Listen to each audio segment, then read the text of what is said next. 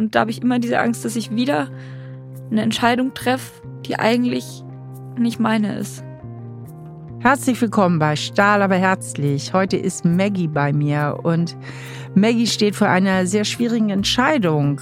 Sie hat nämlich das Angebot, die Firma ihres Vaters zu übernehmen. Nun sind aber die familiären Verhältnisse alles andere als einfach. Maggie hat sehr unter ihrer Mutter gelitten und auch unter ihrem Vater. Sie ist bis heute ziemlich verstrickt mit der Familie und weiß deswegen nicht, ob es richtig wäre, dieses Angebot anzunehmen. Und über diese ganzen Themen werden wir gleich gemeinsam sprechen. Hallo Maggie, herzlich willkommen. Hi, hier. ja, hallo, freut mich, dass ich, dass ich hier sein kann. Ja, ich denke, du hast ja schon öfter Podcast von mir gehört. Ja. Dann weißt du ja, dass ich immer direkt so reinspringe ins Thema. Und so will ich mit dir auch anfangen. Was bedrückt dich? Okay, also ich habe, ich fand das jetzt ganz schwer, das so zu konkretisieren, weil ich so meine erste E-Mail hier hingeschrieben habe, war so sehr akut und ich habe gemerkt, jetzt möchte ich mal. Und dann verläuft sich dieses Jetzt möchte ich mal, dieser Impuls bei mir immer. Und dann denke ich so, was ist jetzt eigentlich das Thema und mache mir Gedanken. Und im Vorgespräch hatte ich so gedacht, dass es eigentlich um das Thema Entscheidungen treffen geht. Oh, ich bin jetzt aufgeregt. Habe aber gemerkt, dass es, dass eigentlich mein Problem und mein Thema ist, dass ich so diese Loyalität zu meinen Eltern sehr schwer brechen kann. Mhm. Und ich bin halt Einzelkind und stehe da halt gerade vor einer sehr großen Entscheidung, weil mein Vater mir angeboten hat, dass ich zusammen mit meinem Freund seine Firma übernehme. Mhm. Und merke, dass das so ganz, ganz viel Themen in mir hochbringt und das jetzt sehr akut geworden ist durch diese Entscheidung. Genau. Okay, also ja. ähm, er hat eine Firma, ist eine große Firma, mittelklein mittelständisches Unternehmen, mhm. ja. Okay, hättest du denn überhaupt Bock drauf?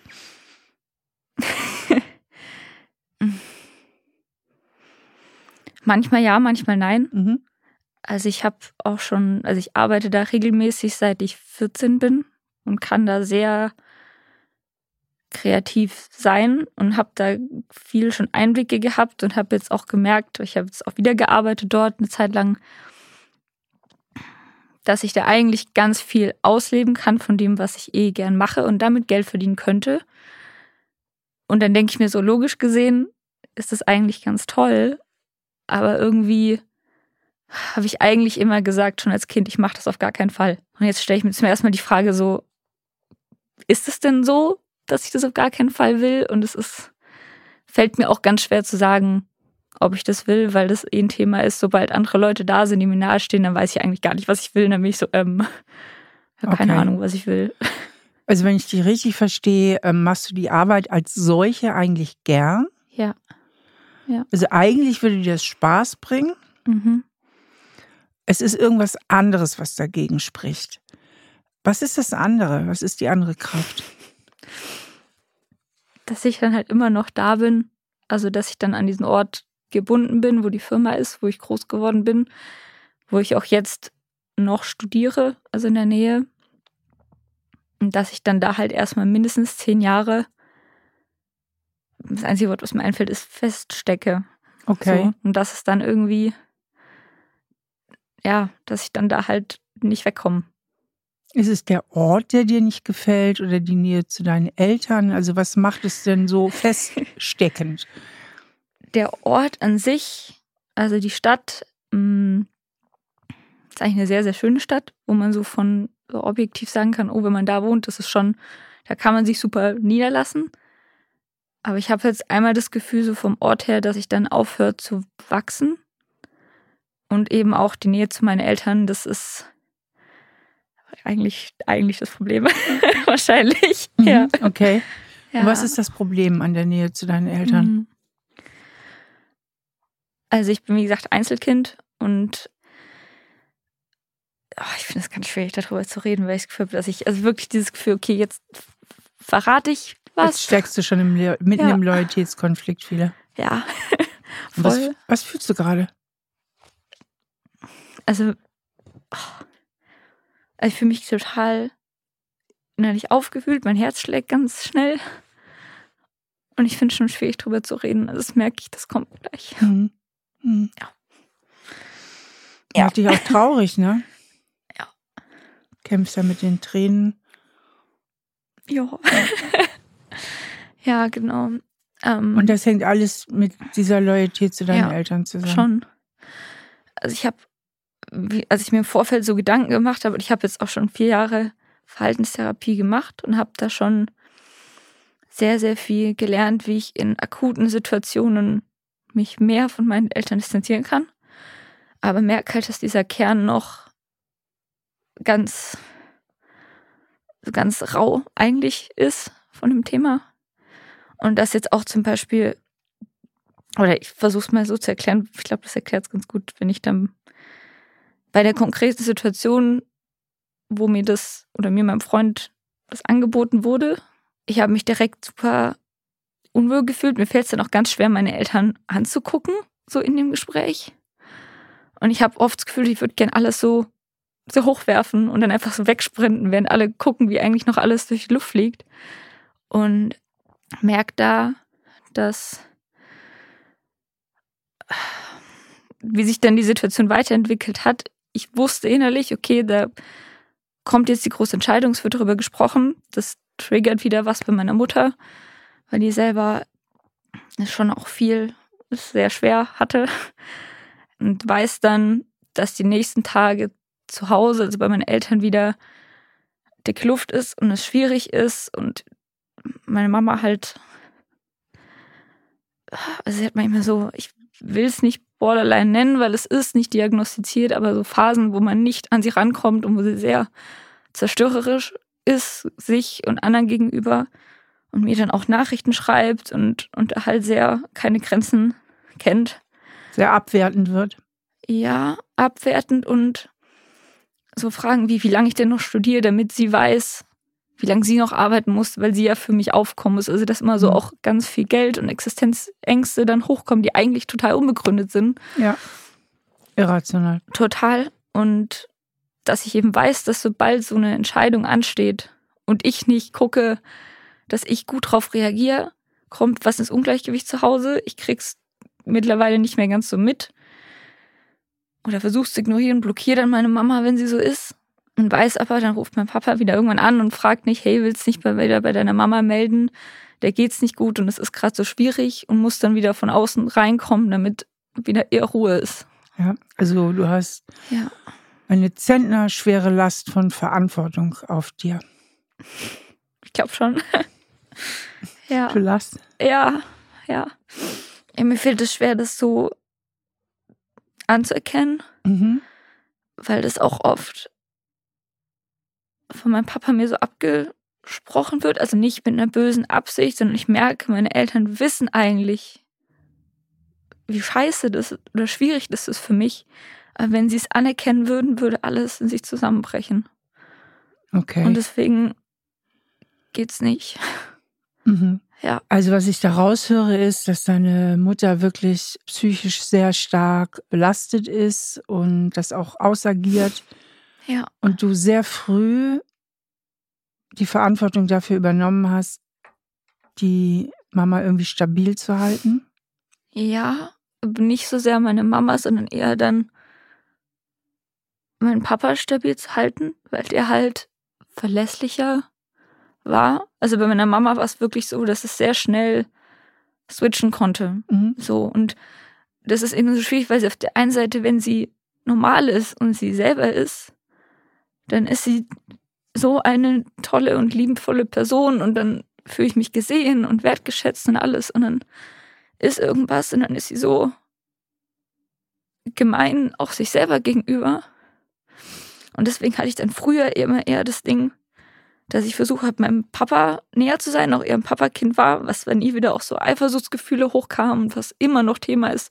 Und sie immer, wenn sie schwierig ist, Angst hat, dass ich sie nicht liebe. Und dass ich dann eher quasi mich auf die Seite von meinem Papa geschlagen habe. Und dann auch sehr spät erkannt habe, so, oh, Moment mal, der ist ja auch äh, gar nicht so einfach, der hängt ja auch voll mit drin. Mhm. Genau. Was ist Ja. das Problem auf deines Vaters Seite, wenn du sagst, der ist nicht so einfach? Der ist auch recht impulsiv. Mhm. Oder da weiß ich auch oft nicht, wie jetzt die Stimmung ist. Der ist dann nicht ganz so. Ich habe immer dieses Bild von meiner Mama, wenn ich da sitze und sie angucke und ich komme nicht durch. Und dieses, dass ich so ganz dieses Extreme nicht durchkommen habe, das habe ich bei meinem Papa nicht. Dieses, dass ich merke, da ist keine Chance mehr, so in der Situation. Aber dass er auch sehr impulsiv ist, was dann auch wieder das bei meiner Mama triggert und dann sich auch oft eher zurückzieht und dann auch sehr stur sein kann und ja, halt einfach, ja, da halt auch manchmal meine Mama auch recht ähnlich ist eigentlich in vielen Punkten.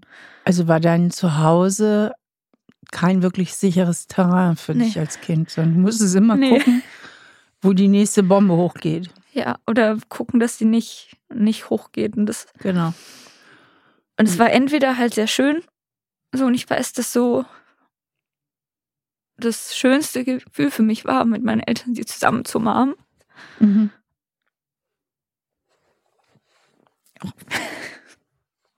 Ja, wenn dann einfach mal Harmonie da war, ne? Genau. Und aber als Kind ähm, war das ja schon so ein emotionales Minenfeld. Ja. Das heißt, so richtig entspannen und dich auf dich selbst besinnen, konntest du ja eigentlich nicht. Nee.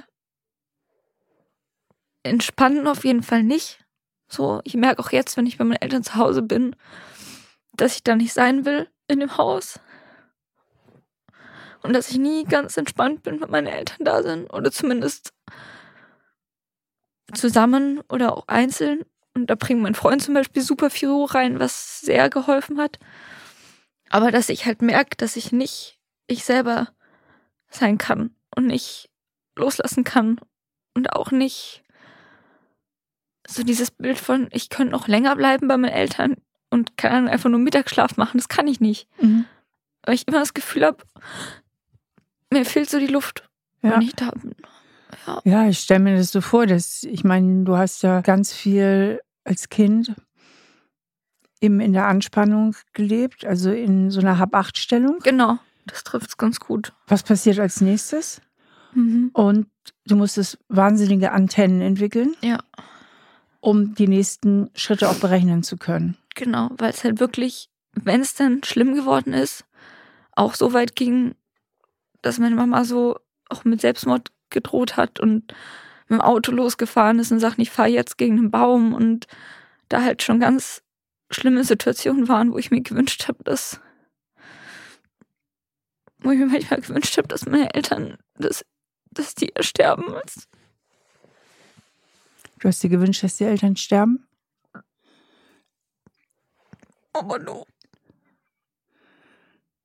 damit endlich Ruhe ist. ja. Was löst das in dir aus, wenn du das sagst? Ich fühle mich ganz schuldig. Schuldig, ja. Ja. Das ist ja das, äh, du bist ja auch ganz, ganz krass zerrissen zwischen, du liebst ja deine Eltern auch, ne? Ja, weil ich halt auch merke, es ist halt immer dieses, es gibt beide Seiten.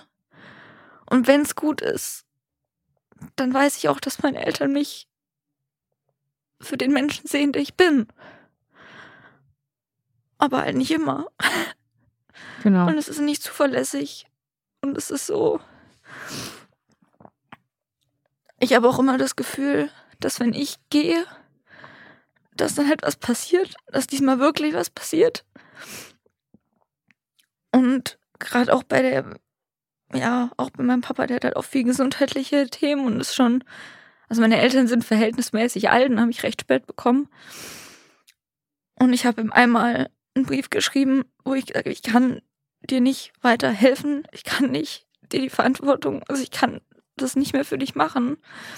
Und er hatte halt am nächsten Tag jetzt kein Herzinfarkt, aber so eine Vorstufe davon. Und er ist halt bei mir irgendwie hängen geblieben, auch weil er mal gesagt hat, ja, dass in die Ehe meiner Mama viel Kraft und Gesundheit gekostet hat. Und dann gleichzeitig zu wissen, sie sind zusammengeblieben wegen mir, ist er bei mir hängen geblieben, dass, wenn ich halt gehe, dass dann mein Papa stirbt oder dass es meine Schuld ist, dass er, so, dass er nicht gesund ist. Ja, ja. Das ist natürlich, ich muss mal sagen, einfach furchtbar. Ja, ist schon scheiße. Ja, ja, ja, ja, Ja. sag ruhig mal, ja, dass das es scheiße ist richtig ist. scheiße. Genau, das ist gut, Ja. wenn er ein bisschen, du darfst wütend sein. Ja. Das Denn auch jetzt jede erst. Wut, die du dir verkneifst, richtest du gegen dich Ja, selber. Weil die, die, das, die depressive Traurigkeit, die geht gegen Ja. dich. Das, das ist mir auch voll aufgefallen. Ich weiß, dieses Jahr gab es eine Situation, wo eigentlich wieder nur das Gleiche war wie immer. Und dann war ich dieses Jahr zum ersten Mal einen Monat lang nur wütend. Und das war auch da, wo ich mich jetzt hier gemeldet habe, weil ich gemerkt habe, diesmal ist irgendwas anderes und ich muss diesen Absprung irgendwie endlich Ja. schaffen und auf diesen Moment nicht wieder vorbeiziehen lassen. Ja, dich nicht wieder von Nee. der Loyalität, der Schuld und der Trauer Ja. lähmen lassen. Ne? Ja. Weil Ja. für eine gesunde Lösung brauchst du Trennungsaggression. Ja. Das Ja. heißt, da brauchst du Wut, äh, um dich abgrenzen zu können.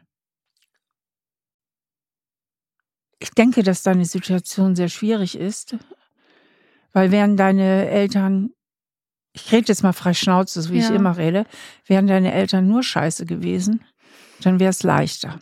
Ja. Dann wäre es viel leichter. Dann wäre der Fall klar. ja, dann könnte ich sagen, okay, jetzt, ich mag nicht mehr und ich gehe jetzt. Jo. So, ja. Aber dadurch, dass sie auch eine andere Seite haben, Ja. wenn sie nicht gerade, ich sag mal, in ihrem traumatisierten Ich sind, Ja. sondern in ihrem gesunden Ich, bist du natürlich komplett zerrissen. Ja. Und ich denke, das wird es dir als Kind auch sehr schwer gemacht haben, überhaupt zu verstehen, wer von uns spinnt hier eigentlich. Ja, das, ja.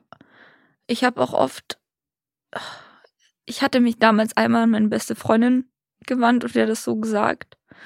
Und ich weiß noch, dass mir sie und auch eine andere Freundin in der Schulzeit, die haben mir nie geglaubt, dass meine Mama so ist, weil sie Mhm. nur diese schöne Seite kennen. Und die haben die mir das einfach nicht geglaubt. Und die haben immer alle so, ja, aber dein Papa muss doch so sein, weil der dann von außen vielleicht eher mal so ein bisschen grober oder so wirkt. Mhm. So, und die haben mir das nicht geglaubt. Und ich war da manchmal so, ja, hm, stimmt das jetzt so? Und mir fällt es da ganz schwer, so meiner Wahrnehmung zu vertrauen. Ja. Und deswegen habe ich auch heute mein Notizbuch dabei, damit ich, weil ich immer alles aufschreibe, damit ich gucken kann, wie es gewesen ist. So, Das ist ein ganz, ganz wichtiger Punkt, den du da eben angesprochen hast, meiner Wahrnehmung zu vertrauen. Ja. Denn wenn du deiner Wahrnehmung und damit auch deinen Gefühlen nicht richtig traust, kannst du ja eigentlich keine Stellung beziehen. nee. Und wenn du die nicht beziehen kannst, dann kannst du dich auch nicht entscheiden.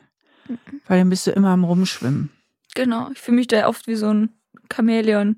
Mhm. Und habe auch gemerkt, dass ich mir immer viele Meinungen einhole von Freunden und Bekannten und dann viel was Sachen zu erzählen und einfach mal gucke, okay, was sagt der, was sagt der und so ein bisschen versuche, das abzugleichen mit den Meinungen von anderen so und merke aber gleichzeitig, dass ich dann auch immer, egal bei welcher Person ich bin, wie so ein Chamäleon, mich dann der Meinung anpasse und dann sitze ich wieder da zu Hause allein und denke mir so, hm, ich weiß jetzt gar nicht, was eigentlich mein Standpunkt dazu ist. Ja. Das ist bei ganz, auch bei so ganz kleinen Themen wie, was wollen wir heute essen?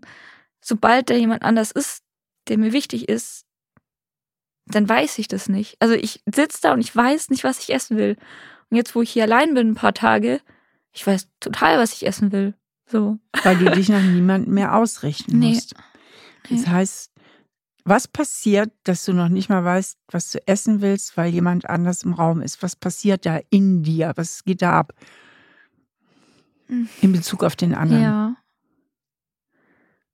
Ich gerade.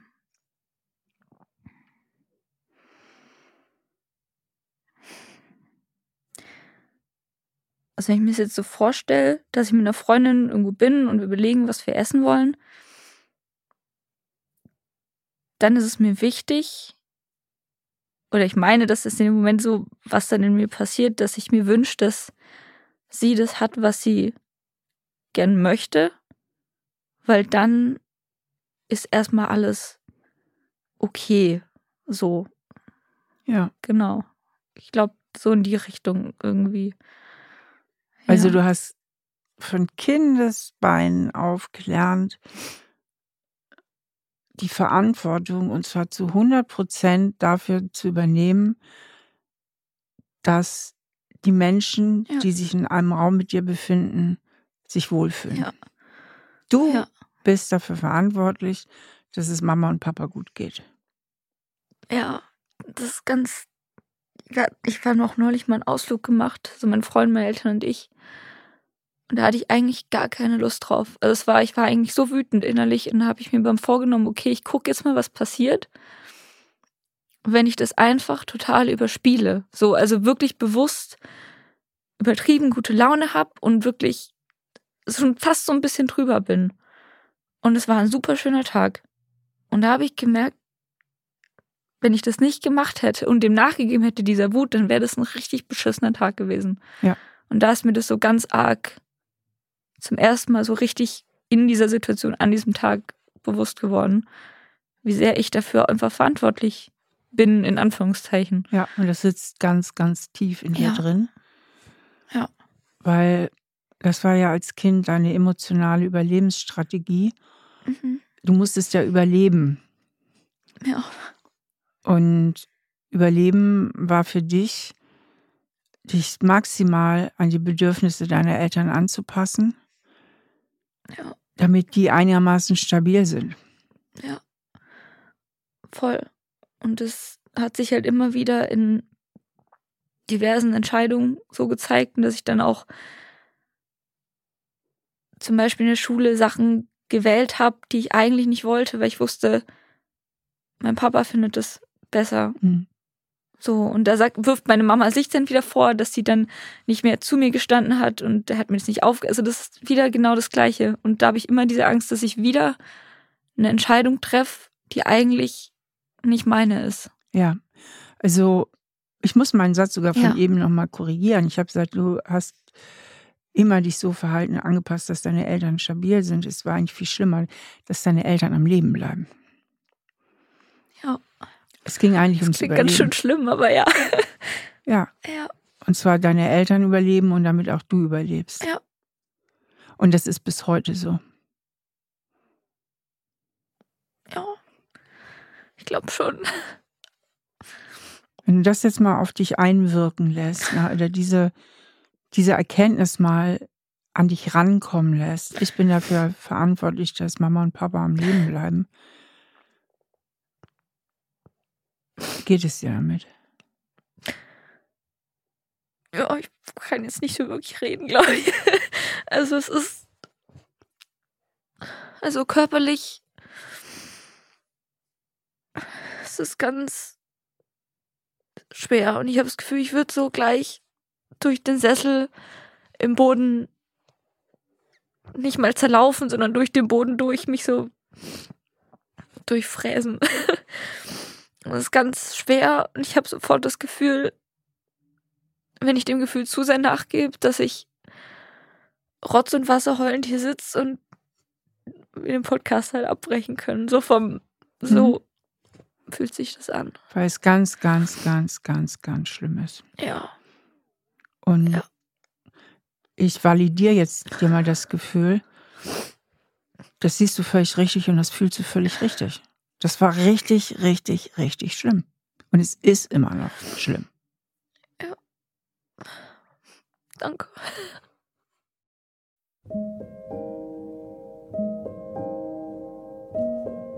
Wenn es den Eltern nicht gelingt, weil sie psychisch selbst sehr belastet sind, ihre Kinder in ihrer Entwicklung angemessen zu begleiten und damit vor allem das Gefühlsleben der Kinder angemessen zu begleiten, in dem Sinne, dass die Eltern die Gefühle der Kinder richtig erkennen, richtig benennen und auch verstehen können, sondern selbst eben mit ihrem Gefühlsleben gar nicht klarkommen und deswegen ihre Kinder häufiger mit ihren eigenen nicht angemessenen Gefühlen belasten, wie es hier eben der Fall gewesen ist.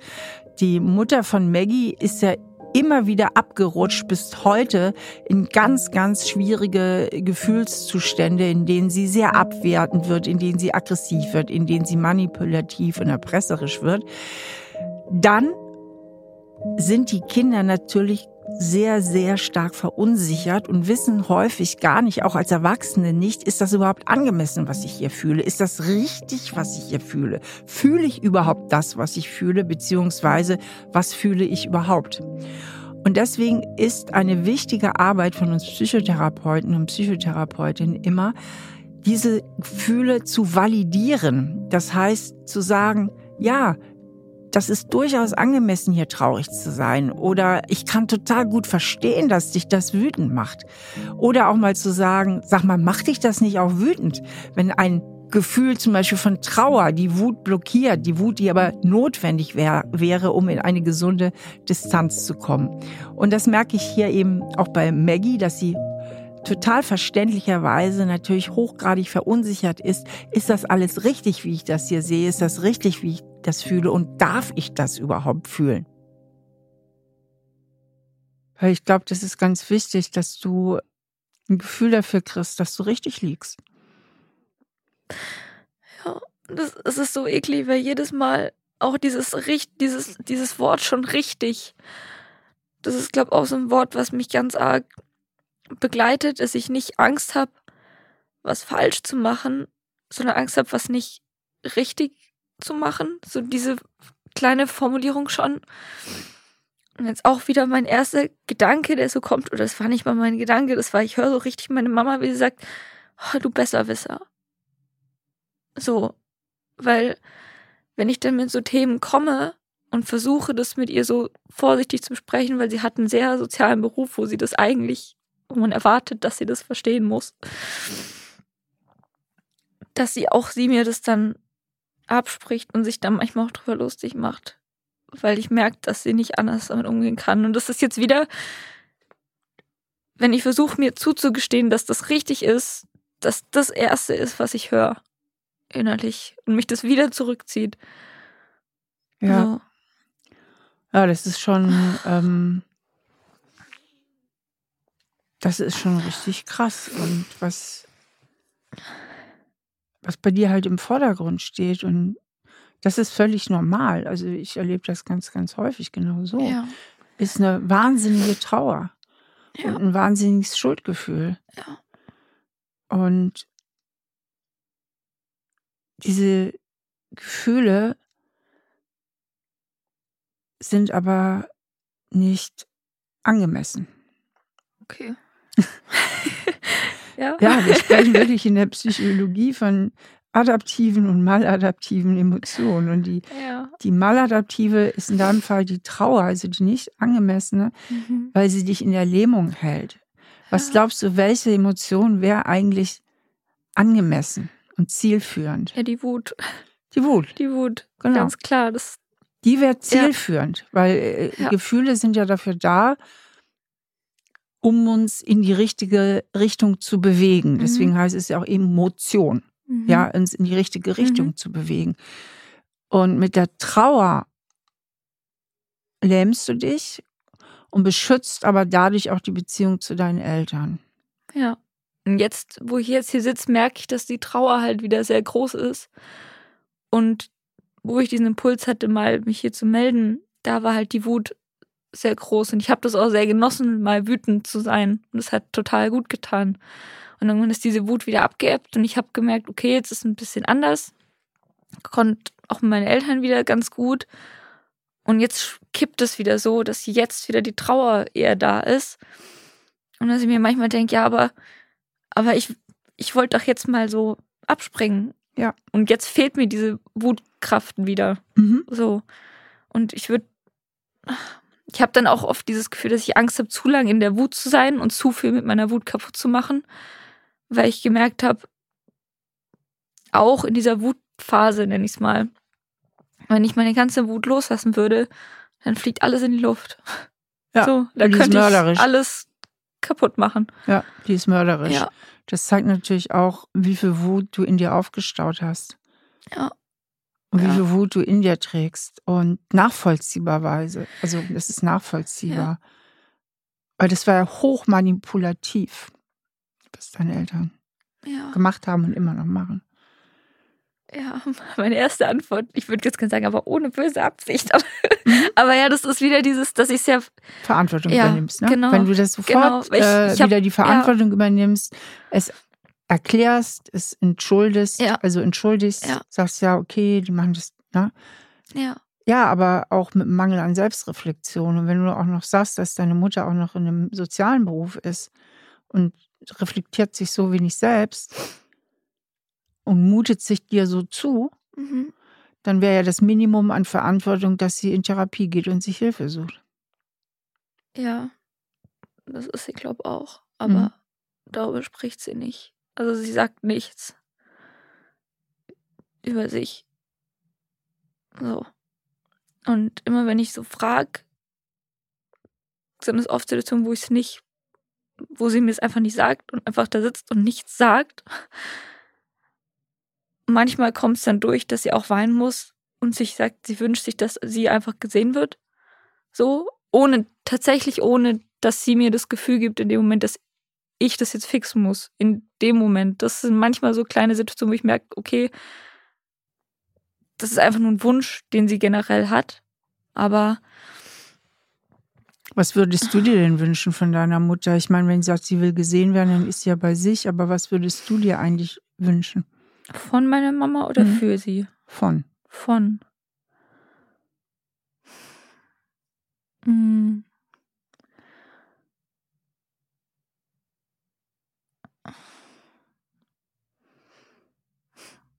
Dass sie mich halt immer lieb hat.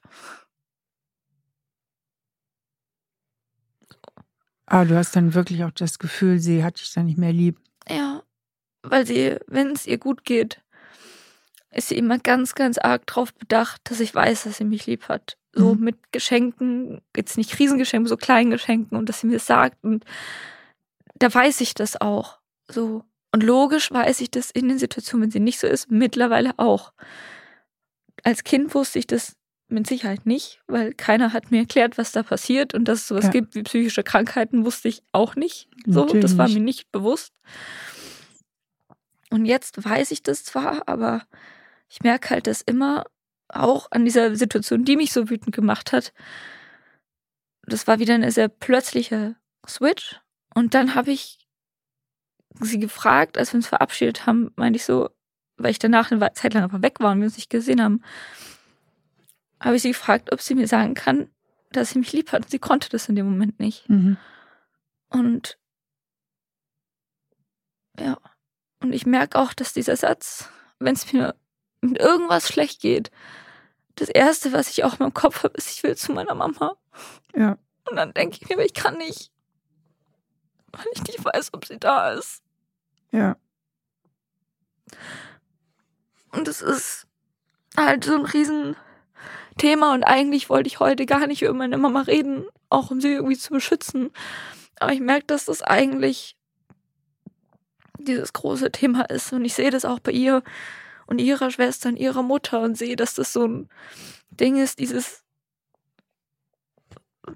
was ist man als Mutter, dass da so viel im Argen ist. Und dass ich das irgendwie einfach abgekriegt habe. Ja. Was vielleicht eigentlich schon Generationen vorher passiert ist. Und dass sich das einfach nur so weiter und weiter und weiter geht. Richtig. Und ich mich einfach nur danach sehen, dass ich bei meiner Mama sicher bin. Ja. Ja. Ja. Das ist sehr, sehr, sehr verständlich. Also wir sind hier ja voll im Bereich von Trauma. Also deine Mutter ist ja. meines ziemlich traumatisiert. Ja, du bist stimmt. auch traumatisiert, weil das ist ein bisschen zu viel. Also es ist schon, das ist traumatisch, was du da erlebt hast. Okay. Und zwar auch wiederholt. Es ja. ist ja nicht nur ein nee. einziges singuläres Trauma, sondern eigentlich so ein Entwicklungstrauma, sagt man dazu, mhm. was sich halt die ganze Entwicklung begleitet.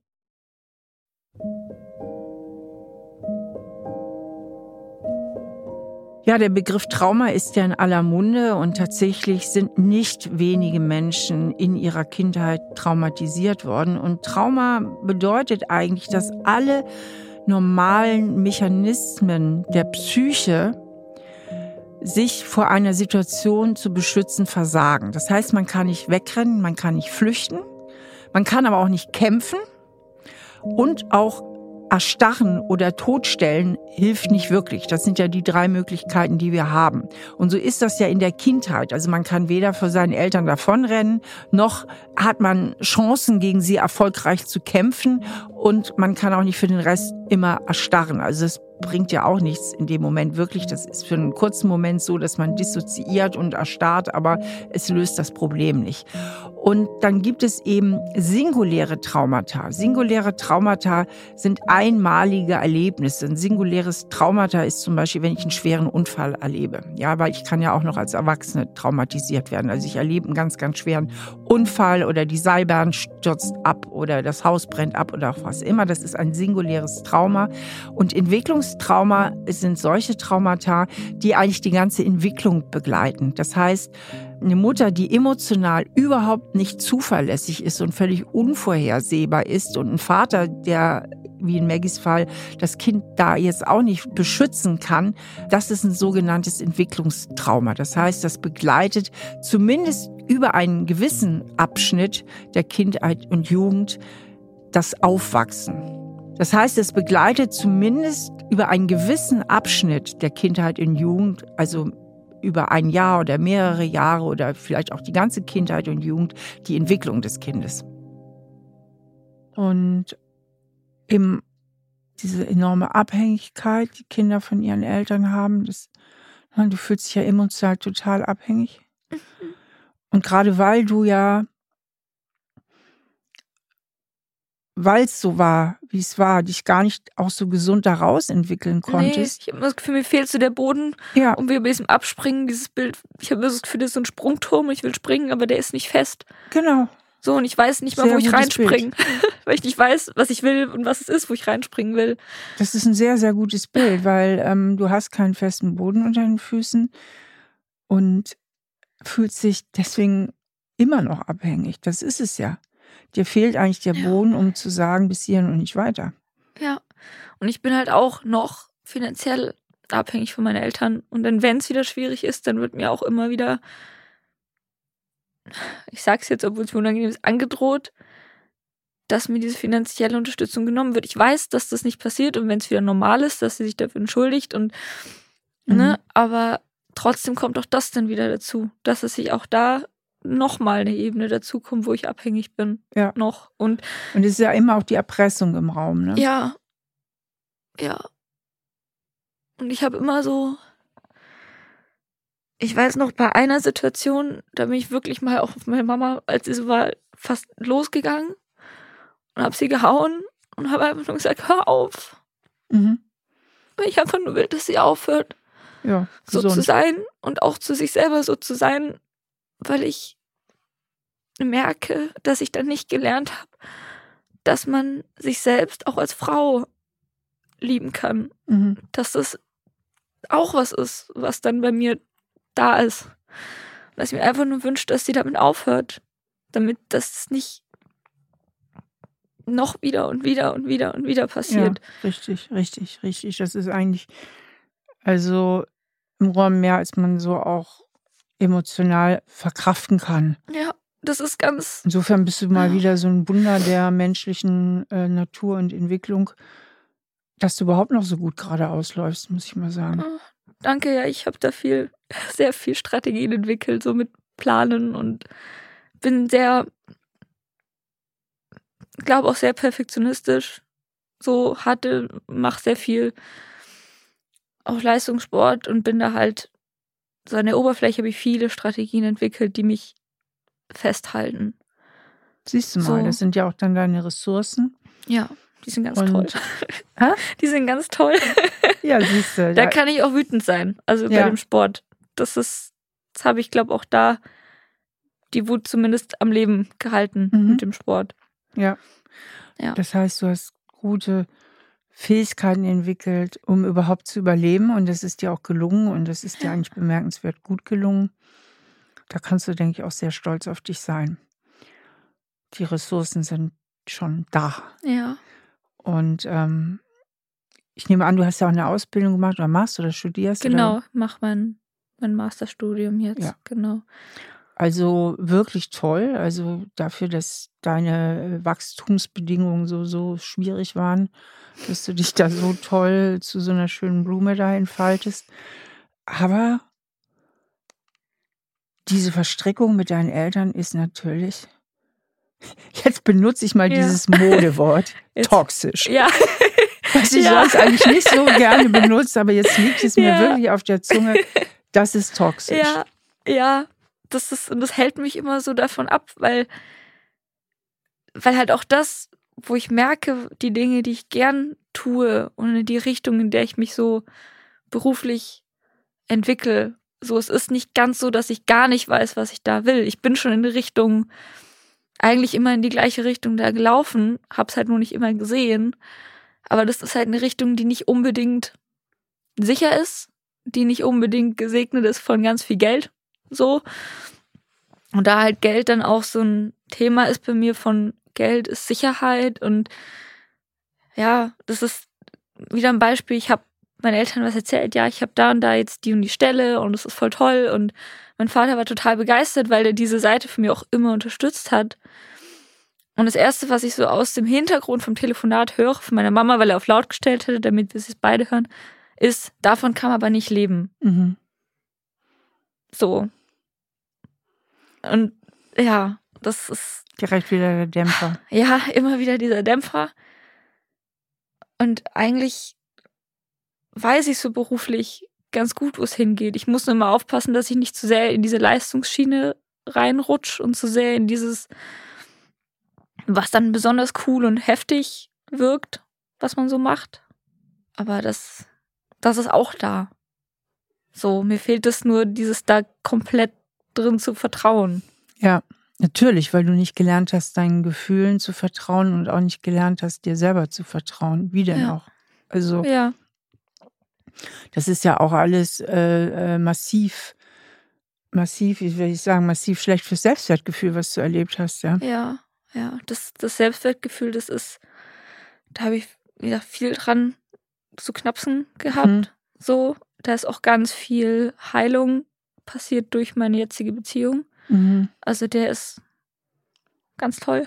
Mhm. So, also so, so banale Sachen wie manchmal brauche ich das, dass mich jemand zudeckt, wenn ich ins Bett gehe. Mhm. Und dann kann ich sagen, ich brauche das gerade, dass du mich zudeckst und mir wie dieses Kindliche ins Bett bringen. Und der versteht es und er macht es und er sagt, natürlich mache ich das für dich. Und da ist ganz viel geheilt worden, weil halt auch, wenn ich mir so gucke, was meine ersten Beziehungen waren und wie es davor war, ich hatte auch eine Essstörung eine Zeit lang und dass da halt mein Selbstwertgefühl halt sehr klein war und dann immer, vor allem, wenn ich Fehler gemacht habe, saß ich wirklich so ganz am, so mit, ja, wo ich Anfang 20 war, gab es viele Situationen, wenn ich Fehler gemacht habe und ich war allein, dass ich geheult habe und laut zu mir selber gesagt habe, du bist dumm und meinen Kopf gegen die Wand gehauen habe. Mhm. So Also richtig autoaggressiv. total, noch. Ja. wenn man so von außen drauf guckt, bekloppt, aber das ist das Einzige, was mir da eingefallen ist, Mhm. wie ich damit umgehen kann, dass ich was falsch gemacht habe. Ja, Dass ich was gemacht habe, was ich nicht rückgängig machen kann, was dann irgendwas genau. zur Folge hat. Ja, irgendwas. Das Was im auch immer. Zweifelsfall den Tod der Eltern. Ja, das, ja. Ja, Ja. ja. so vom Gefühl her In geht das dann so, ist es dann so schlimm. darfst du keine Fehler machen. Fehler können tödlich sein, entweder für deine Eltern und oder vor allen Dingen auch für dich, also für, für Ja. alles, ja. Und das ist eine ganz, ganz, ganz krasse Überforderung, die du überlebt hast, eine traumatische Überforderung. Wenn du jetzt in dem Zustand, in dem du jetzt gerade dich Ja. befindest, ja. Mal einen Schritt zur Seite trittst und die Situation mal von außen betrachtest. Es geht um die Frage, übernehme ich die Firma? Was würdest du dir raten? Lauf. Lauf. Mach's nicht. Ja. Mach's nicht. Ja. Mach's nicht. Ja.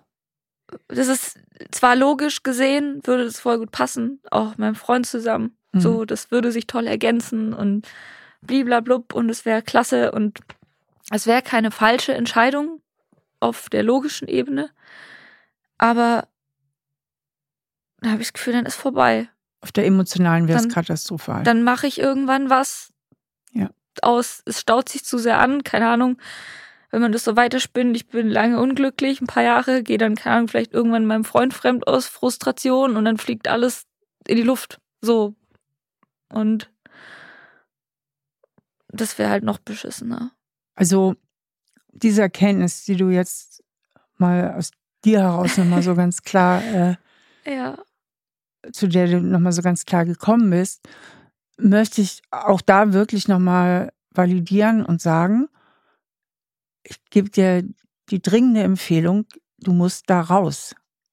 Und zwar auch mit gutem räumlichen Abstand. Ja, ich glaube auch. Also einen richtigen Abstand herstellen.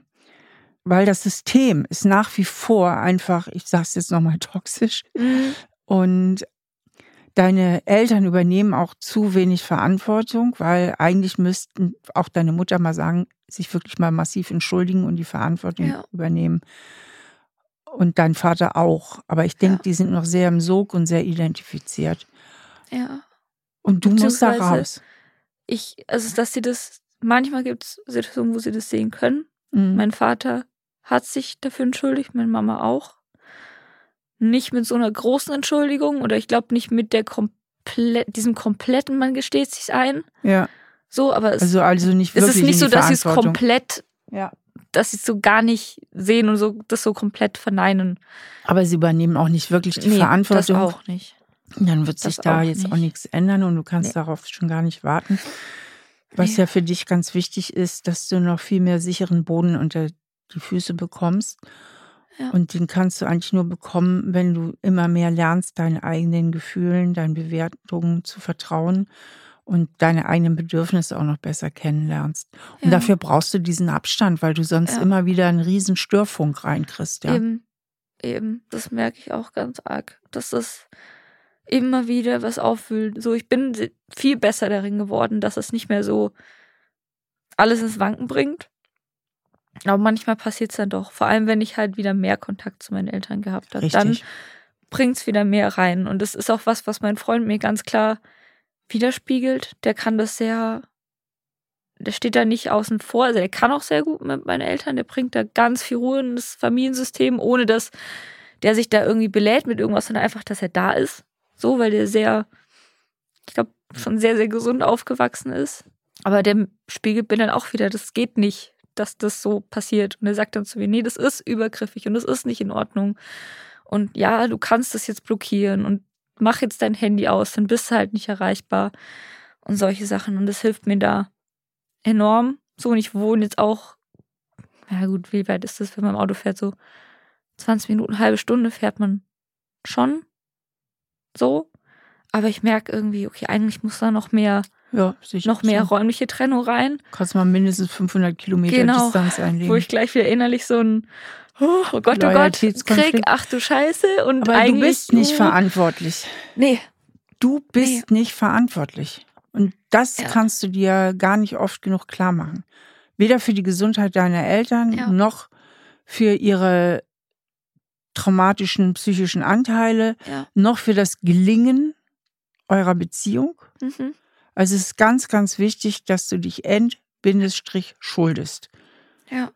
Und dieses, dieses riesige Paket, was du auf deinen Schultern trägst, deinen Eltern vor die Tür stellst, also Ja. sinnbildlich gesprochen, Ja. dass du lernst, dich da gesund zu lösen und abzugrenzen. Und ich denke, eine räumliche Trennung wird dir da auch sehr helfen. Ja. Ich war ja schon mal komplett in einem anderen Land gewohnt. Mhm.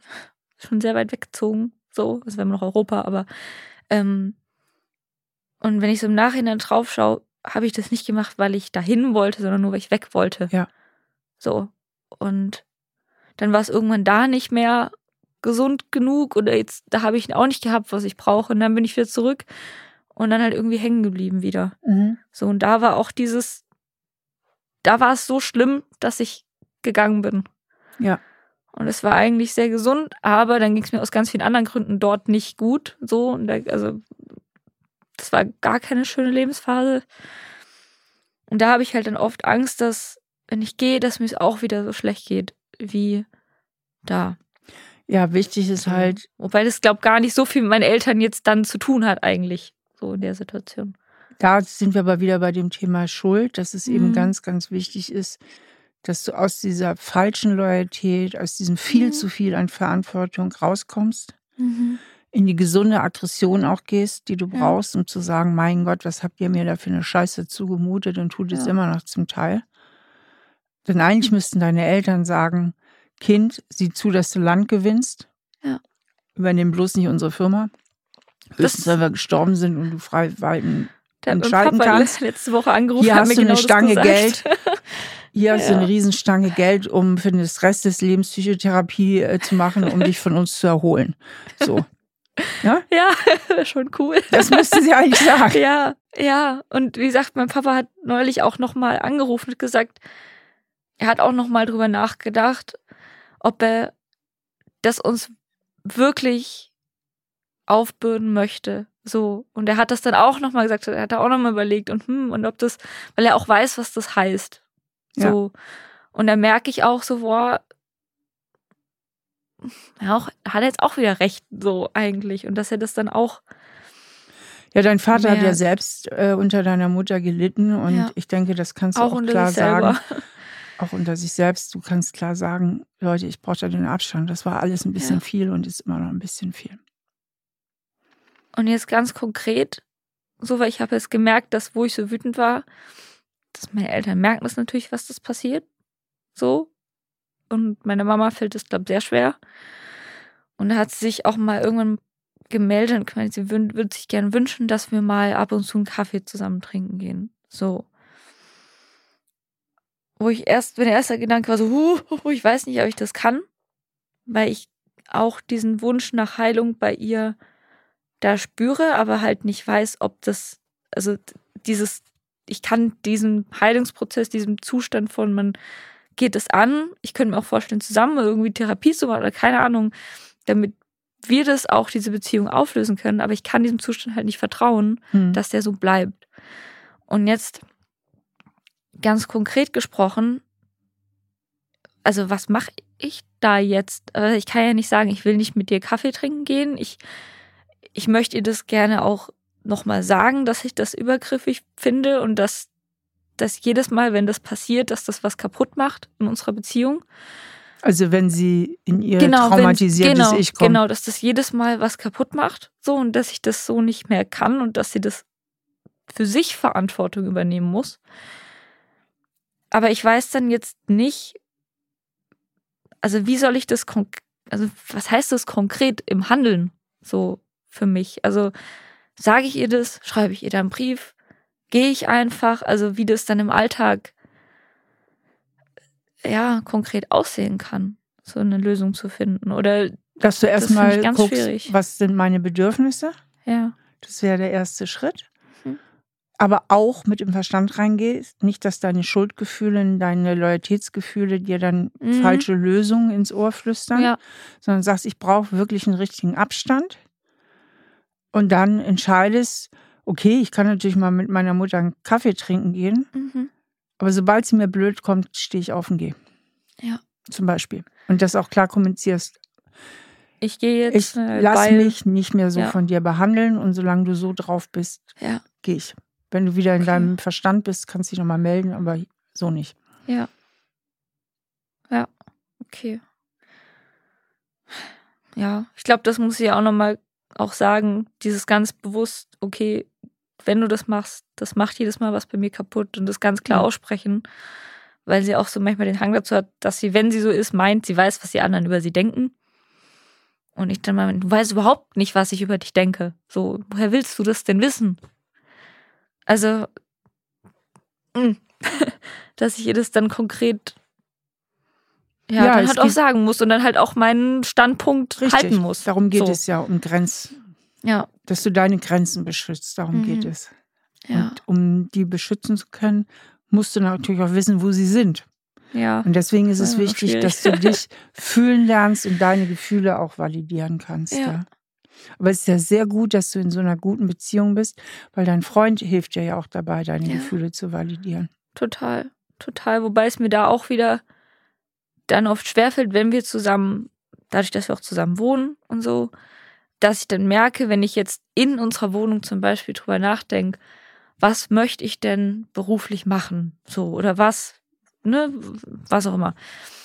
Dass es mir dann schwerfällt, da allein, also richtig drüber nachzudenken, wenn ich in dieser Wohnung bin, wenn ich in der Stadt bin. Also, dass ich da so schwer rankomme, weil ich mich da auch an ihn wieder anpasse, Klar. wo er mir immer sagt, um Himmels Willen, mach das nicht so. Ja. Er sagt immer, nee, auch die Entscheidung mit der Firma, bevor wir da was entscheiden, entscheidest du für dich, was du willst. Und das ist ihm da auch ganz wichtig. Aber da merke ich so, dass ich da ganz oft ins Schwimmen komme und dass ich das irgendwie üben will. Ja. Aber ich weiß auch nicht so richtig, wie dieses Üben aussieht und was so Übungsfelder sein können. Und ja, das, das, Mhm. da fällt mir manchmal noch so dieses konkrete, diese konkrete Übung, die ich einfach wie beim Sport halt einfach trainieren kann. Ja. So. Die Übung könnte zum Beispiel sein, dass du, wenn du mit anderen Menschen zusammen Mhm. bist, zum Beispiel jetzt auch Ja. mit mir oder mit deinem Freund, immer wieder innehältst und dich fragst, wie fühle ich mich gerade, wie geht es mir und was Mhm. will ich. Ja. Das heißt ja nicht, dass du jedem Bedürfnis nachgibst. Darum geht es erstmal gar nicht, sondern einfach nur übst, dass du dich spürst, Mhm. auch deine Wünsche, deine Bedürfnisse, unter der Bedingung, dass ein anderer Mensch im Raum ist. Weil sonst rutschst du ja immer direkt in die Empathie ja, und guckst, was willst du, was willst du, was muss ich jetzt tun, damit du mit mir Ja, glücklich bist. genau. Ja, dieses wirklich jemand anders ist im Raum, da denke ich mir schon, oh Gott, oh Gott, das wird schwierig. Also, Ja. Aber indem du dir einfach nur die Erlaubnis gibst, mal kurz innezuhalten, Mhm. geht ja so nebenbei, wie fühle ich mich eigentlich gerade? Mhm. Und zum Beispiel jetzt, wie Ja. fühlst du dich jetzt gerade, wenn du jetzt mal in dich fühlst? immer noch ein bisschen aufgeregt. Mhm. Nicht mehr ganz so schwer wie am Mhm. Anfang, wo ich schon auf dem Weg hierher gemerkt habe, uh, du holst aber heute sicher. Meine Füße sind ein bisschen kalt. ähm, ja, und irgendwie ein bisschen erschöpft Mhm. fühle ich mich auch. So ein bisschen, bisschen so aufgeregt, also noch so ein aufgeregtes Gefühl in der Brust, ein bisschen erschöpft, aber auch entspannter als vorhin. So, Prima. ja. Und was wäre jetzt dein Bedürfnis?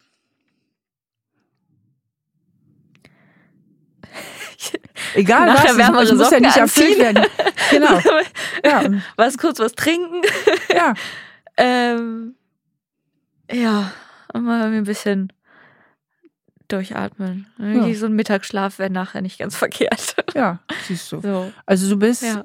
ganz gut in der Lage, wenn du auf dich achtest, deine Gefühle wahrzunehmen, auch recht differenziert wahrzunehmen und auch gut in der Lage, deine Bedürfnisse zu spüren. Und was du aber machst, wie alle hoch angepassten, dass du reflexhaft und automatisiert von dir weggehst, Mhm. wenn andere Menschen im Raum sind und deine Ausrichtung, deine Antennen eigentlich bei den anderen sind. Weil das war deine lebensnotwendige Überlebensstrategie als Kind und war auch eine vollkommen angemessene und richtige Strategie. Nur heute bist du groß, der Krieg ist vorbei. Ja? Mhm. Du kannst dich jetzt entspannen und du bist in Sicherheit, Mhm. weil die ganzen Verhältnisse haben sich komplett verändert. Du bist nicht mehr Ja. klein und abhängig, du bist jetzt heute in Sicherheit. Das hat dein Gehirn natürlich noch nicht wirklich verstanden, ist klar. Aber heute darfst du auch ruhig mal nach dir selber fühlen und fühlen, wie Ja. du dich selber fühlst. Und alles, was du tun musst, weil es funktioniert ja ganz gut, ist dich einfach daran zu erinnern. Okay. Also dich dafür zu entscheiden. Also immer Ja. wieder, wenn du auch mit deinem Freund zusammen bist, auch in banalen Situationen, einfach mal kurz innehalten. Wie geht's mir eigentlich gerade? So wie wir es Okay. eben gemacht haben. Ja. Und das heißt ja auch nicht, dass du jedes Bedürfnis umsetzen musst, jedes Gefühl Mhm. ausleben musst, sondern einfach erstmal nur dich trainierst, dich selber wahrzunehmen unter der Bedingung, Mhm. dass auch andere Menschen im Raum sind. Okay. Ja. Okay, dann mache ich das mal. Ja. Ja. Apropos Gefühle, wie fühlst du dich jetzt mit dem Gespräch? So ein bisschen beschwingt. Ach, wie schön. Ja, so, so dass ich das Gefühl habe, okay, ich mach's, glaub doch ganz gut. Mhm. So.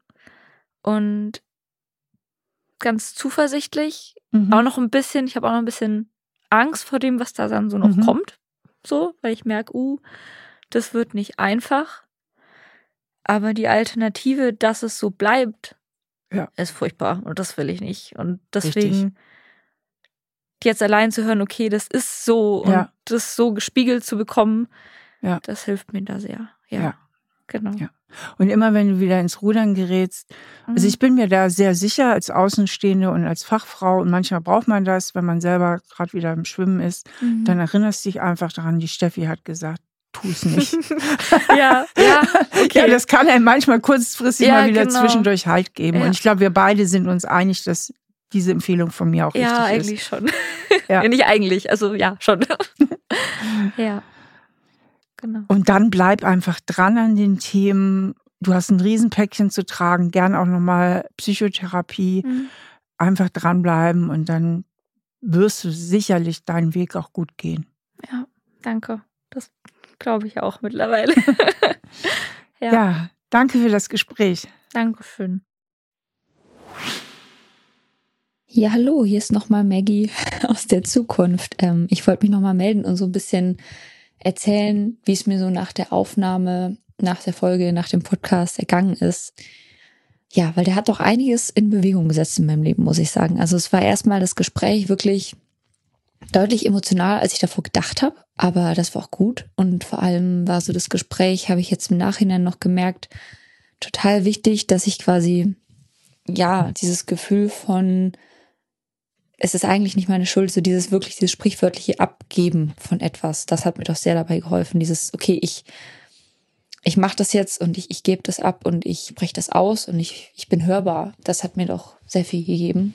Und ich hatte auch im Anschluss ein sehr gutes Gespräch mit meiner, meiner, meiner Mama und konnte da auch nochmal ganz anders benennen, was so zwischen uns steht. Und, und es war sehr, sehr schön. Und ich habe gemerkt, dass das sehr viel Veränderung in meinem Leben bewirkt hat. Und jetzt, desto länger das so schmort, ich bin gerade auf der Suche nach einem Traumatherapieplatz und hoffe, dass ich da auch bald was finden werde. Genau. Gleichzeitig habe ich aber auch gemerkt, dass das Gespräch ganz viel in Frage gestellt hat. Also, dass ich jetzt an einem Punkt bin, wo ich merke, oh, Moment mal, ich äh, stelle auf einmal ganz andere Sachen in Frage und mache mir Gedanken, was will ich denn wirklich? Und das ist einerseits sehr schön und sehr aufregend und, und gruselig und ja, und auf der anderen Seite ähm, macht das so ein Teil von mir immer noch Angst und ich merke, dass da noch was ist, was, ja, so das Kind in mir, was wirklich die Sicherheit in mir braucht. Und genau, da bin ich dran. Bedanke mich nochmal für das Gespräch und bin gespannt, wo es noch dieses Jahr hingeht. Alles ist möglich. Es ist viel ungewiss gerade. Aber das ist okay und das ist auch irgendwie schön und befreiend. Liebe Grüße.